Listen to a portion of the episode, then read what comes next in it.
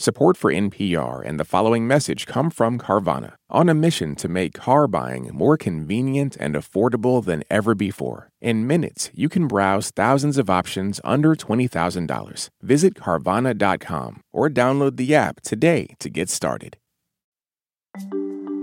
Hola ambulantes, antes de empezar quiero felicitar a nuestros colegas de El Hilo porque este viernes publicarán su episodio número 100. Increíble, 100 episodios cubriendo las noticias más apremiantes de América Latina con las voces más lúcidas de la región. Si ya eres oyente del Hilo, conoces la calidad de ese podcast. Si aún no lo has escuchado, pues este viernes no te lo pierdas. Gracias. Esto es Reambulante desde NPR, soy Daniel Alarcón. La historia de hoy comienza en el 2007, en una preparatoria de Ciudad Juárez, al norte de México. Es una escuela pública como cualquier otra, un edificio con un patio central, pasillos de color verde y crema y estudiantes con uniformes, pantalón gris y camiseta polo blanca en el caso de los hombres y faldas grises con rayitas verdes para las mujeres. Ahí había un adolescente, Sergio Montes, tenía 15 años. Era un chico tímido y como muchos otros lleno de inseguridades, un ermitaño, dice él. Siempre con la guardia arriba, como si tuviera que protegerse de los demás. Le costaba relacionarse con sus compañeros. Su único lugar seguro era un grupo de amigos, en especial sus amigas. Pues eran como las chicas alternativas, que le gustaba el rock y pues que tenían ideas así como más liberales para ese tiempo. Sergio pasaba los ratos libres de la escuela platicando con ellas. Un día, ya en casa después de clase, abrió su mochila para sacar su libreta y adentro encontró un papel. Era una carta escrita a mano. Letra bonita y dibujitos decorada. Comenzó a leerla con curiosidad. Pues que me pareces muy lindo, que me da miedo hablarte, pero pues eres muy especial. Era una confesión de amor. Sergio llegó al final esperando encontrar un remitente, pero venía sin firma. Más que emocionado o halagado, se sintió incómodo. E-, era extraño, yo me percibía como alguien incapaz de agradarle a alguien más. Mi inseguridad era tan grande, mi autoestima era tan baja, que para mí más fácil de pensar, ¿le gusta una niña? Era más fácil pensar, alguien se está burlando de mí. Cuando esperas lo peor es difícil decepcionarse. Pensó que lo más probable era que alguien le estuviera tratando de jugar una broma, una broma muy pesada y cruel y ahí empieza la paranoia. Tal vez alguien estaba escondido mirándolo, riéndose de él a sus espaldas. Sergio decidió no contarle a nadie, ni a su familia, ni a sus amigas, pero no podía dejar de pensar en el tema. Haber recibido esa carta sigue siendo importante hasta el día de hoy, más de una década después, porque gracias a ella cambió todo. Una breve pausa y volvemos. This message comes from NPR sponsor ServiceNow, the AI platform for business transformation. AI is only as powerful as the platform it's built into. Enter ServiceNow. It puts AI to work for people across your business, providing intelligent tools to help remove frustration and supercharge productivity. And all of that is built into a single platform you can use right now. That's why the world works with ServiceNow. Learn more at servicenow.com/ai for people. I'm Rachel Martin. You probably know how interview podcasts with famous people usually go. There's a host, a guest, and a light Q&A. But on Wildcard, we have ripped up the typical script. It's a new podcast from NPR where I invite actors, artists, and comedians to play a game using a special deck of cards to talk about some of life's biggest questions. Listen to Wildcard wherever you get your podcasts, only from NPR. Todo el mundo necesita un poco de ayuda de vez en cuando, desde dormir bien hasta ahorrar dinero. Criar hijos y mucho más. En el podcast Life Kit de NPR hablamos con expertos para darte los mejores consejos de cómo navegar la vida. Do you ever wish you could get your stories in three hours rather than three minutes? Or maybe you're sick of doom scrolling, getting your news in bits and pieces. That is where Embedded comes in. We bring you documentary series that will change the way you think about things. Find us wherever you get your podcasts. Estamos de vuelta en Radio Ambulante. Nuestra asistente de producción, Fernanda Guzmán, nos cuenta la historia. Aquí, Fernanda. Con el paso de los días, la paranoia de Sergio se empezó a transformar. Tal vez existe la posibilidad de que esto no sea hostil. Con la mente más positiva le entraron ganas de compartir lo que estaba pasando con alguien, así que decidió contarle a sus amigas.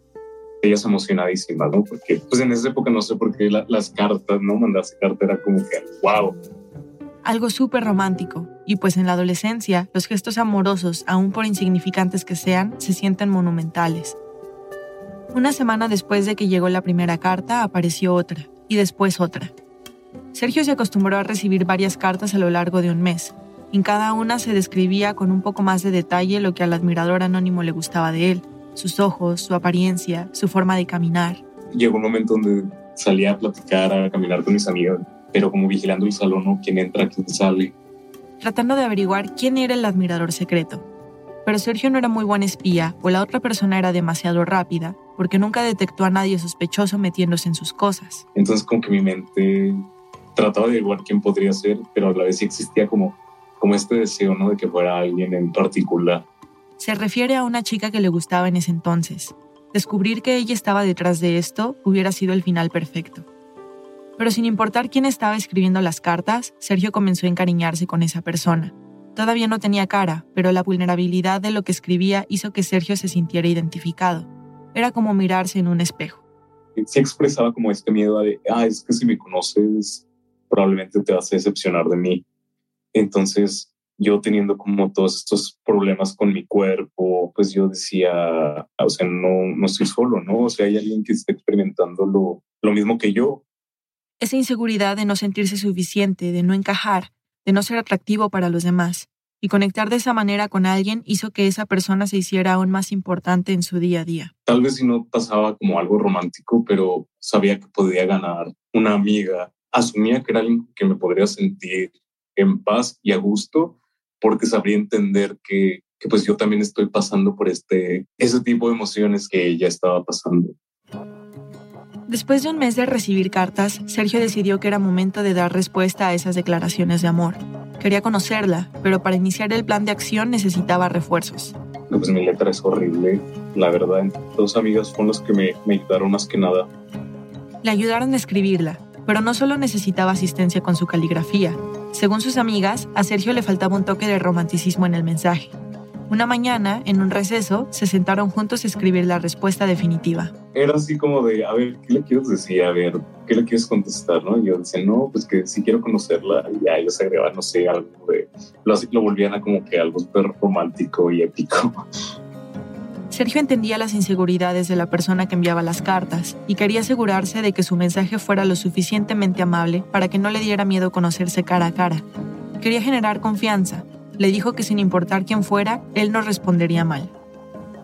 Cuando la carta quedó lista, a Sergio se le ocurrió que la única manera de hacérsela llegar era por el mismo medio que usaba el remitente, su mochila. Un día, por la mañana, esperó a que su salón estuviera considerablemente lleno de gente, para que así hubiera más posibilidad de que esa persona lo viera. Agarró su mochila, se paró junto a su pupitre, donde estuviera lo más visible posible. Lo hice súper obvio de, estoy colocando aquí algo mochila exagerando la mímica de sus movimientos, tratando de comunicarse sin voz. Como de, hey, estoy dejando algo aquí, amiga, admiradora secreta a la que quiero conocer, que sé que estás aquí. Sergio salió del salón con sus amigas para darle algo de tiempo y cuando regresó la carta ya no estaba. El mensaje había sido enviado. La respuesta no llegaría a través de su mochila esta vez. Una chica se acercó a él en el pasillo con una carta entre las manos. Es para ti, le dijo, y se fue. Era la primera vez que aparecía un rostro involucrado. Sergio abrió la carta mientras veía a la chica alejarse. El mensaje estableció una fecha, ese mismo día en el receso, y un lugar, en la parte de atrás de la escuela. En los últimos salones hay, como un corredor que casi nadie visita. Era una zona que todavía estaba en construcción. El corredor había pasado mucho tiempo semi-abandonado, con montones de arena, grava, varillas y paredes sin pintar. Las pocas personas que visitaban ese lugar llegaban ahí para hacerle bullying a los demás, o a veces los estudiantes se enteraban de que ahí de pronto había una que otra golpiza. Era el espacio perfecto porque por allá nunca pasaba un profesor. La reputación de que era un lugar donde le hacían bullying a las personas puso muy nervioso a Sergio. Lo primero que pensó fue, ¿y si se trata de una trampa? Pero por otro lado, citarse ahí les garantizaba un poco de privacidad. Era un riesgo y estaba dispuesto a tomarlo, Quería mantener todo para sí mismo, con la menor cantidad de personas involucradas, por lo que no le contó a sus amigas. Cuando sonó la campana del receso, Sergio comenzó a caminar hacia el corredor. Iba con muchos nervios, me imaginaba, ¿no? Me imaginaba muchos escenarios, tanto buenos como malos. El escenario bueno era, por supuesto, llegar y ver que allí lo estaba esperando su admiradora, fuera la chica que le entregó la carta u otra. hablar con ella de los mensajes, de ellos, conocerse mejor, pero por otro lado el peor escenario lo tenía claro. Cuando llegue ahí me van a estar esperando un grupo de hombres y me van a pegar, me van a insultar y pues me van a ir a aventar a los escombros. Cuando llegó vio a una chica, sola, sentada esperándolo. Sergio nunca había cruzado palabra con ella, pero la conocía. Era popular la escuela, pero más bien porque solía ser muy atacada. Se burlaban mucho de ella, entonces todo lo que yo conocía de ella era de, las burlas que hacían sobre ella. Y gran parte del bullying que le hacían venía de su orientación sexual. A ella le gustaban las mujeres. Todas las personas que eran queer eran como ubicadas por todos, porque era como el, ah, mira, el, el gay, la lesbiana, porque era todavía una causa de, de asombro en ese tiempo. Y es que estamos hablando de México, un país en su mayoría machista y homófobo, y aún más en el 2007. Tanto esa chica como otro integrante de su reducido grupo de amigos eran conocidos por ser, entre comillas, diferentes. Así que cuando Sergio la vio, supo inmediatamente que las cartas no podían ser de ella. Y en ese momento como que me, cayó todo el 20, uní todos los puntos. Al momento de verla ya tuve una idea de exactamente quién me había escrito esas cartas. No había como ninguna otra opción de que alguien de su grupo pudiese ser quien sentía esas emociones hacia mí, más que su amigo. Tenían que venir de Luis, el mejor amigo de ella. Nunca había hablado con él, no eran del mismo salón ni del mismo curso, pero Sergio lo conocía porque Luis era alguien que solía llamar mucho la atención. Por ejemplo, dos años antes se había nominado como reina de la primavera en su escuela. Hizo un par de conciertos cantando y bailando para conseguir votos y le fue muy bien en la contienda. Era sobresaliente en calificaciones y la única persona de su escuela que era abiertamente gay. Entonces ya entendí, ¿no? Como por qué le daba miedo que nos conociéramos, porque sentía que no podía decírmelo y porque todo este misterio, ¿no? Apenas entendió quién le había estado escribiendo, Sergio se paralizó. Me sentí muy extraño, sentí mucho miedo, sentí mucha tristeza. Tristeza porque ya se había imaginado a esta persona como una parte importante de su día a día. Se acercó a su compañera, la amiga de Luis. Ella empezó a hablar, pero Sergio no se podía concentrar. No podía escuchar lo que ella me estaba diciendo y solo estaba con mis propios pensamientos y lo veía a él. De repente Luis apareció y empezó a caminar hacia ellos. Cuando su compañera dejó de hablar y Sergio se dio cuenta que era su turno de decir algo, decidió ir al grano. Solo, solo recuerdo que le dije que me disculpara, que, que le dijera a su amigo que, que pues gracias, que yo, que yo no, eso sí, literal le dije, yo no, yo no soy así. Y, y, y me retiré. Yo no soy así, es decir, yo no soy gay. Sergio se alejó del corredor. Solo deseaba que nadie hubiera visto ese encuentro para que ni remotamente tocaran el tema. Todavía no quería regresar con sus amigas. Usó el poco tiempo de receso que le quedaba para sentarse y respirar. Más tarde volvió al salón, y aunque él no les había dicho nada, parecía que sus amigas ya sabían que se había ido a reunir con la persona secreta. Comenzaron a inundarlo de preguntas. Eh, Tengo otro recuerdo de, de ellas todas emocionadas por saber qué, qué había pasado, ¿no? Ya les dije que no, que pues nada, que simplemente pues no, no había salido chido ya. No entró en detalles ni les contó en ese momento quién era la persona que estaba detrás de las cartas. Como ellas lo vieron triste, no hicieron más preguntas y no hablaron más del asunto. Poco antes de salir de clase, Sergio alcanzó a escuchar a algunos de sus compañeros hablando. Luis está llorando en uno de los baños. ¿Quién sabe qué le pasó? Sergio se sentía triste por el final que tuvo todo este misterio de las cartas, por la desilusión de cómo acabó, pero ahora también se estaba sintiendo mal por Luis, por saber que lo estaba lastimando. Cuando por fin salió de la escuela, después de lo que se sintió como un día eterno, Llegué a mi casa, me subí a mi cuarto y me tiré a la cama y me puse a llorar. Y a llorar, llorar hasta que ya, ya el mismo llanto me cansó. poco a poco se fue olvidando del episodio. Más de 10 años después, sin embargo, las cartas volvieron de golpe a la vida de Sergio. Estaba en la casa de una amiga, decidieron ver el anuario para refrescar la memoria. Mientras su amiga pasaba las páginas, ella le preguntó, ¿Te acuerdas cuando te mandaron las cartas? Sergio le respondió que no, pero el tema se le quedó en la mente el resto de la noche, y poco a poco se fue desbloqueando su memoria. Lo que Sergio sintió fue culpa. Y ahora como adulto, pues digo, ojalá hubiese tenido, ¿no? Otras herramientas, ¿no? Y verlo de, de manera distinta. Comprender a Luis, empatizar con él, darse la oportunidad de hacer un amigo. Al recordar esto, sintió que necesitaba desahogarse del tema. Se fue a su cuenta de Twitter y la usó como tantos de nosotros, como una especie de diario virtual o un blog personal. Así que decidió tomar el celular y comenzó a escribir un hilo. Empieza así. Un día en la prepa recibí una carta. Asumiera de una morra. Me decía que le gustaba, pero que le daba miedo decírmelo en persona. El hilo continúa. En retrospectiva, me hubiese gustado ser su amigo y decirle entonces un par de cosas que jamás me atreví. Yo voté por ti cuando te lanzaste a candidato como reina de primavera. Y lo cerró con esto. Y Luis, guardé tus cartas por mucho tiempo. Fue mutuo, pero no estaba listo. Una pausa y volvemos. On Wait, Wait, Don't Tell Me, we have very important people on our show and then ask them about very unimportant things. Here's U.S. Treasury Secretary Janet Yellen. Uh, we are also reliably informed that among your enthusiasms, in addition to uh, macroeconomic policy, is mobile games. Uh, there is some truth in that. There's some truth in that. Join us for the NPR podcast that considers all the other things. That's Wait, Wait, Don't Tell Me. On Wildcard, the new podcast from NPR, you'll hear people like comedian Jenny Slate reflect on their lives. What is something you think about very differently today than you did 10 years ago? Dressing, like not salad dressing. I've always loved it and I'll never stop. Dressing my body.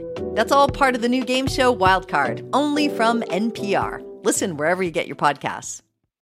I'm Jesse Thorne. Why did Cola Scola write a bonkers, extremely fictionalized play about Mary Todd Lincoln? Well, you know, it was 2020 and we were all so isolated. I, I just started doing research. On, but the truth is, uh, no, I just thought of it. We'll talk about that and more on Bullseye from MaximumFun.org and NPR.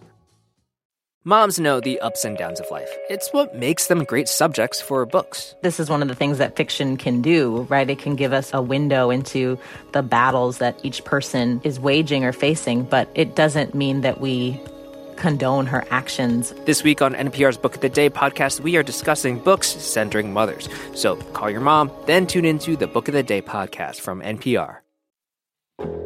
Hola ambulantes, un anuncio antes de volver al episodio. Esta semana se ponen a la venta entradas para la segunda edición del Radio Ambulante Fest, un festival virtual de talleres prácticos, charlas y una fiesta. Este año tenemos invitados de lujo. Ira Glass, el legendario fundador de This American Life, la increíble periodista Alma Guillermo Prieto, la cantante y novelista Rita Indiana y muchos más. También habrá una sesión en la que podrás presentar tus propuestas de historias en vivo con el equipo editorial de Radio. Cada boleta que vendamos nos ayudará a seguir produciendo historias como la que estás escuchando.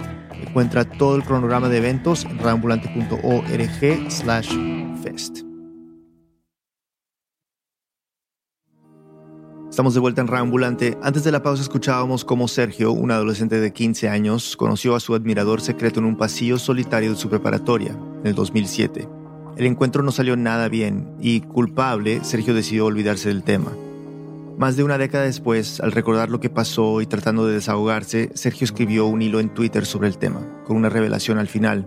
Él también es gay, pero en ese entonces no estaba listo para hablarlo. Los mensajes estaban dirigidos a Luis, pero en ningún momento Sergio esperaba que él lo leyera. Eso hasta que el Internet se puso manos a la obra. Fernanda nos sigue contando. Sergio siempre sintió que algo en él no encajaba. Desde niño sabía que era diferente. Y es que todo lo que le rodeaba le decía que las personas gays eran... Hombres de los que se burlaban o historias de hombres que habían terminado de manera trágica. Y cuando me di cuenta que yo cumplía con las características de esas personas. Entonces, en cierta forma, pues eso, eso generó una especie de, de miedo en mí, ¿no? Yo no quiero ser humillado y pues yo tampoco quiero terminar de manera trágica. Así aprendió a esconder su forma de ser y ahora entiende que gran parte de su baja autoestima venía de ahí, de sentir que era alguien despreciado. Poco a poco comenzó a cambiar su forma de hablar, de moverse, y pronto empezó a odiar esas partes de sí mismo. Evitaba, por ejemplo, verse al espejo, y aunque nadie le había dicho directamente a él, hay algo malo contigo, lo que escuchaba alrededor fue lo suficientemente poderoso para que le cambiara su percepción de sí mismo. Todas esas ideas se me, se me dijeron de que todo en mí era malo, ¿no? Que era un ser terrible, ¿no? Un monstruo. Y un momento donde me lo creí, ¿no? De, ok, verdaderamente soy un monstruo. Y a la vez decía, pues yo no quiero ser un monstruo para mis amigos, no quiero ser un monstruo para mi familia. Entonces prefiero estar lejos de ellos a pues dañarlos, ¿no? Por eso construyó esa personalidad ermitaña, que por mucho tiempo no le permitió disfrutar plenamente de sus seres queridos, y se privó de momentos que pudieron haber sido agradables, como cuando recibió las cartas de su admirador secreto en la preparatoria. En lugar de pensar todo lo que al leer esas cartas pensaba de qué bonito, ¿no? Que existe esta persona y, y, qué, chido podría ser conversar, ¿no? Tener un tiempo juntos. Eh, lo único que pensaba es, quiere decir que todo el mundo sabe, quiere decir que, que sí, o sea, que, que pues a partir de aquí todo va a ir mal. No fue hasta que llegó la pandemia que Sergio comenzó a cuestionarse ese estilo de vida solitario al que se sometió durante tantos años.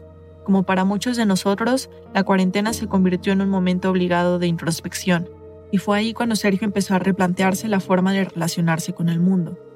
Fue en ese momento que decidió volverse a ver con su amiga de la preparatoria. Pudo recordar las cartas y pensar en todo eso que no fue. Tal vez si su respuesta hubiera sido diferente, el resto de su experiencia en el colegio hubiera sido menos solitaria, más feliz. Tal vez Luis hubiera sido esa primera pareja o un amigo que conservaría hasta ahora o alguien que le hubiera ayudado a ser más honesto con los demás, a quererse, quién sabe. Parte de esto fue lo que lo impulsó a tomar la decisión de lanzarse a escribir ese hilo en Twitter. Iba a ser la primera vez que Sergio hablaba públicamente sobre su sexualidad. Tenía 29 años y no se lo había dicho a nadie. Era arriesgado, pero a la vez no tanto, pues su nombre de perfil no era el real. No lo seguían muchas personas y todos eran desconocidos. Se sentía de alguna manera como un espacio seguro para desahogarse, Escribir ahí siempre le resultaba liberador. Pero poco después de lanzar el hilo, su celular empezó a vibrar sin parar. Le llegaban muchísimas notificaciones, su mensaje se había hecho viral y miles de personas desconocidas lo estaban compartiendo, comentando su historia. Sergio se asustó. Debo admitir que para mí fue muy estresante porque no soy una persona muy social. No, no sé cómo sentirme con la atención de alguien. Se sintió abrumado, tanto que ni siquiera llegó a leer muchos de los comentarios. Incluso apagó su celular y trató de desconectarse un par de días. La cantidad de personas que se sintieron conmovidas con su historia hizo que el hilo trascendiera de Twitter. Ok, todo el mundo tiene que ver esto para que el Internet haga su magia.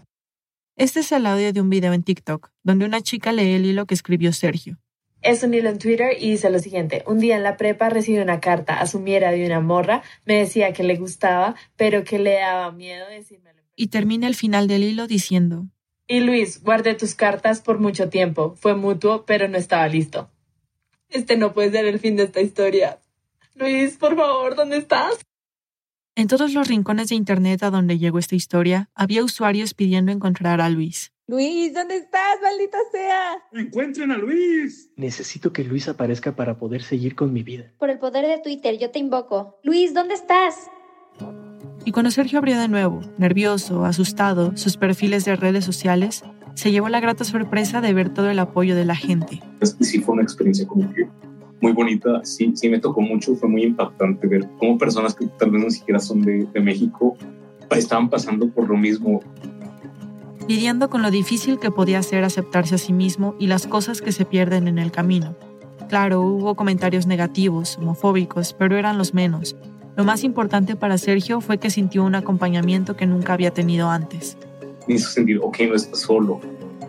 Fue cuestión de tiempo para que la publicación de Sergio se colara entre sus conocidos. Algo que para mí fue muy fuerte fue el hecho de que muchos amigos se dieron cuenta de, de mi orientación porque les llegó el hilo y se comunicaron a mí y varios me decían, oye, no sabía, pero si lo hubiese sabido, nada hubiese cambiado.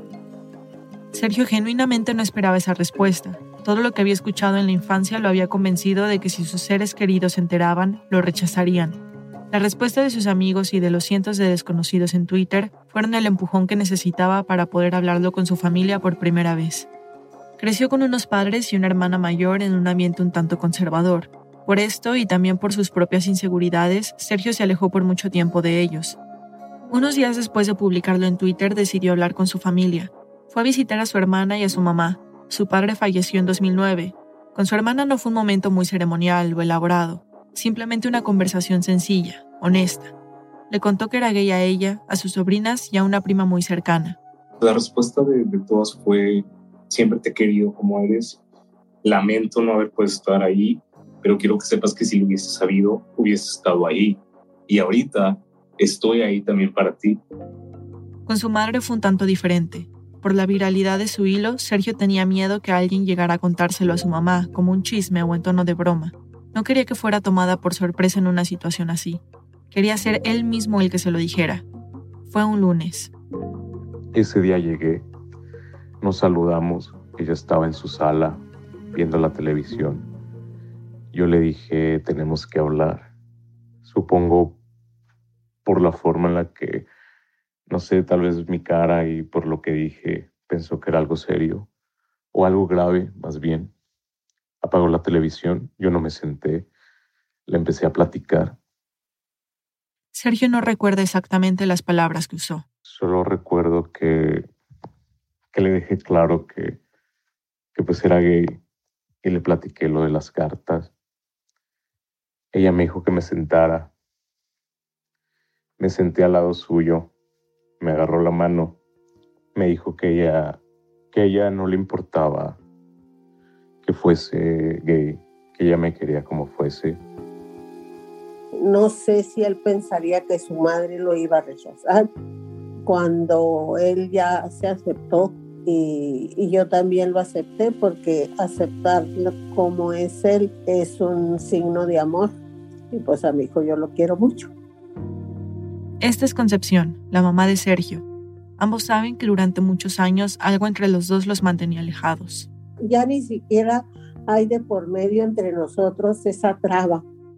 Por eso la relación mejoró, porque el cariño, mi afecto hacia mi hijo se agrandó al aceptarlo como era.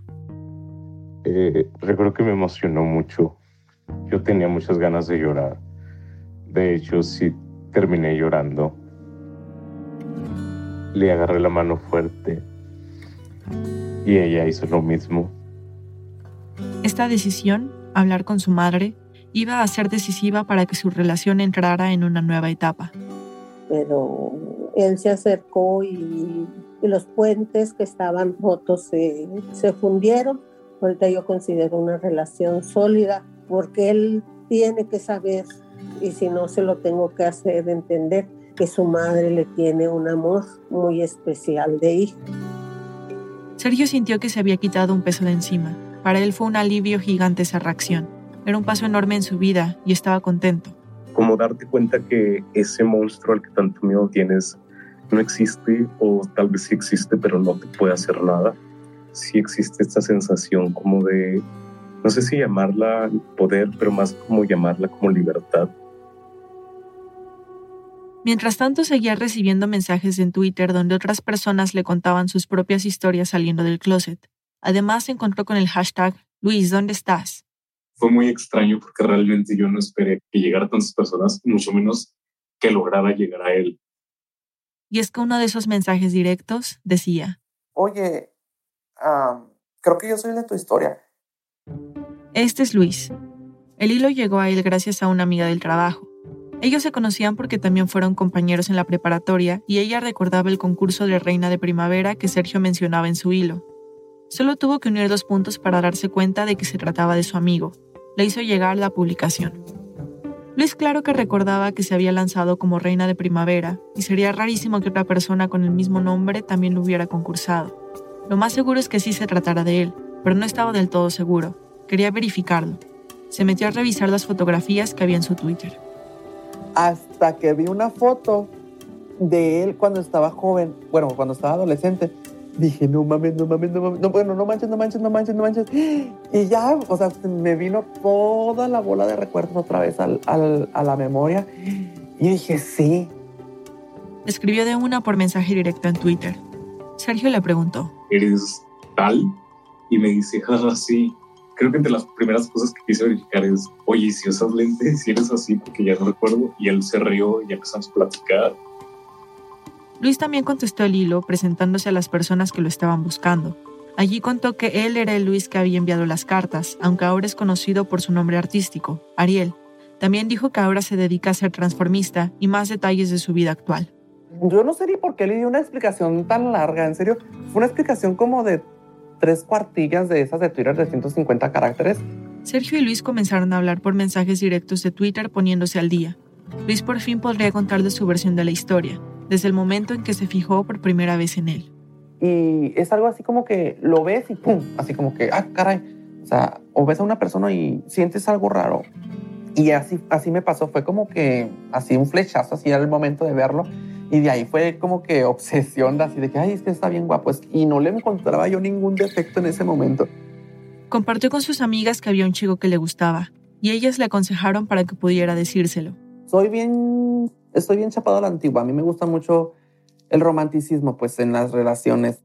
Así que decidió hacerlo a través de las cartas. Aunque Luis era romántico y expresivo con sus sentimientos, también le ayudó su grupo de amigas a la hora de escribir, lo mismo que pasó con Sergio. Pero claro que la carta nunca decías, no mencionaba soy él o soy ella.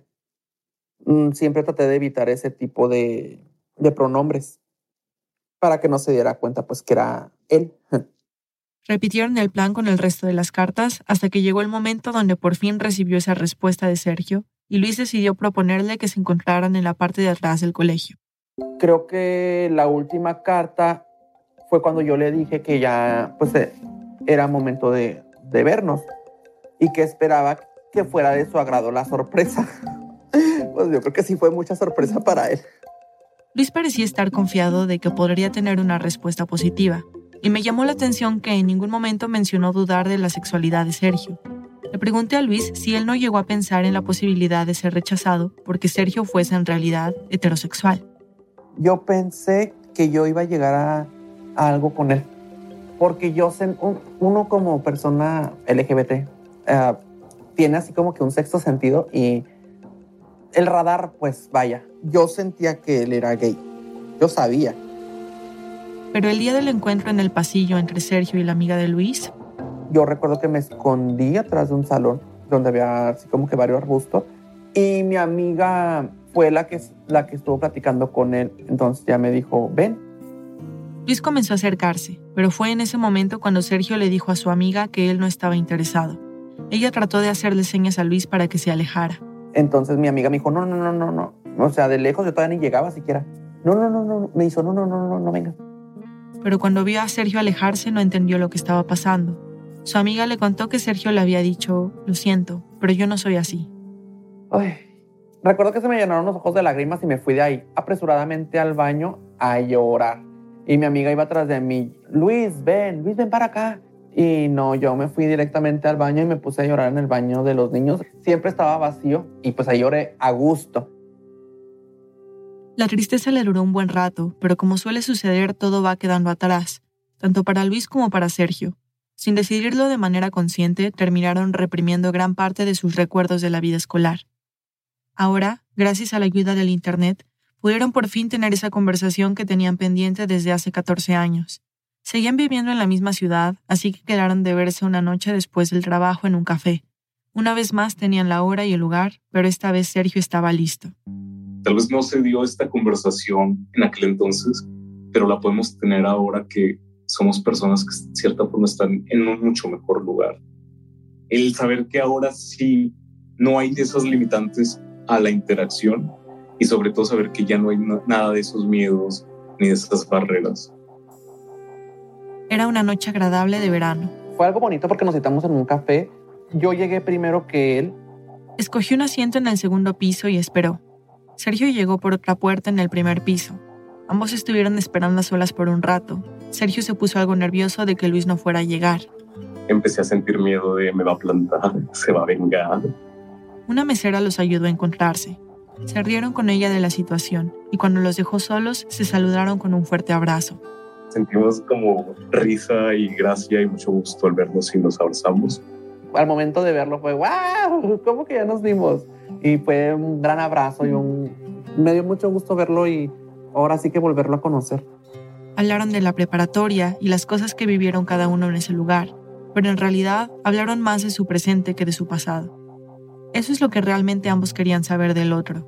Sergio se abrió con Luis y le contó sobre todos los problemas que tuvo consigo mismo, su época de ermitaño, todos los miedos que había estado cargando y que ahora estaba en proceso de dejar atrás. Y me da gusto verlo bien, me da gusto verlo tan valiente, porque es una persona muy valiente que está tratando de, de salir, de salir al mundo, de comerse el mundo. Fue realmente una experiencia muy muy agradable porque fue conectar por primera vez como, como estos adultos.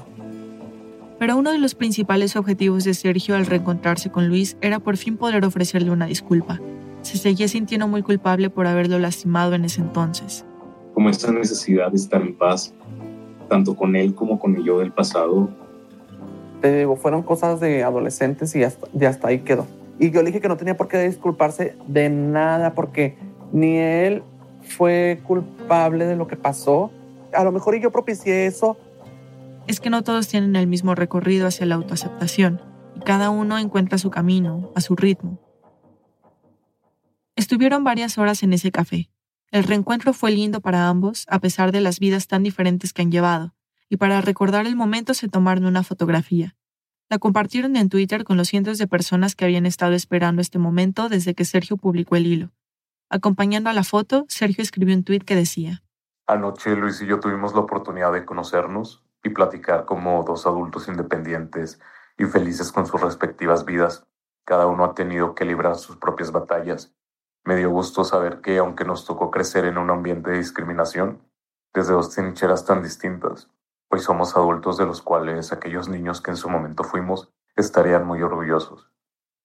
Le pregunté cómo se siente ahora, después de todo lo que pasó.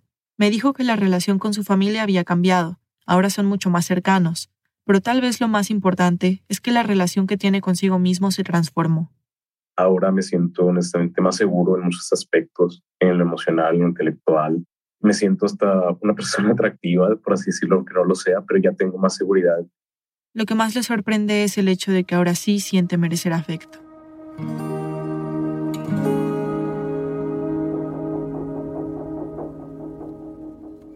Sergio y Luis siguen en contacto, hablando seguido, haciendo crecer su amistad. Ambos han recibido muchos mensajes de parte de personas que se sintieron conmovidas con su historia, que piden consejos en su propio proceso. Gente que se desahoga con los detalles complicados de su propia situación y otros que simplemente les agradecen. Esta historia fue producida por Fernando Guzmán, vive en Ciudad de México. Esta historia fue editada por Camila Segura, Luis Fernando Vargas y por mí. Desiree Yepes hizo el fact-checking. El diseño sonidos de Andrés Aspiri y Remy Lozano con música original de Remy. El resto del equipo de Ambulante incluye a Paola Aleán, Nicolás Alonso, Lisette Arevalo, Anelis Casasus, Emilia Arbeta, Camilo Jiménez Santofimio, Ana Pais, Laura Rojas Aponte, Barbara Sawhill, Elsa Liliana Ulloa y David Trujillo. Carolina Guerrero es la CEO. Ambulante se produce y se mezcla en el programa Hindenburg Pro. Ambulante cuenta las historias de América Latina. Soy Daniel Alarcón. Gracias por escuchar.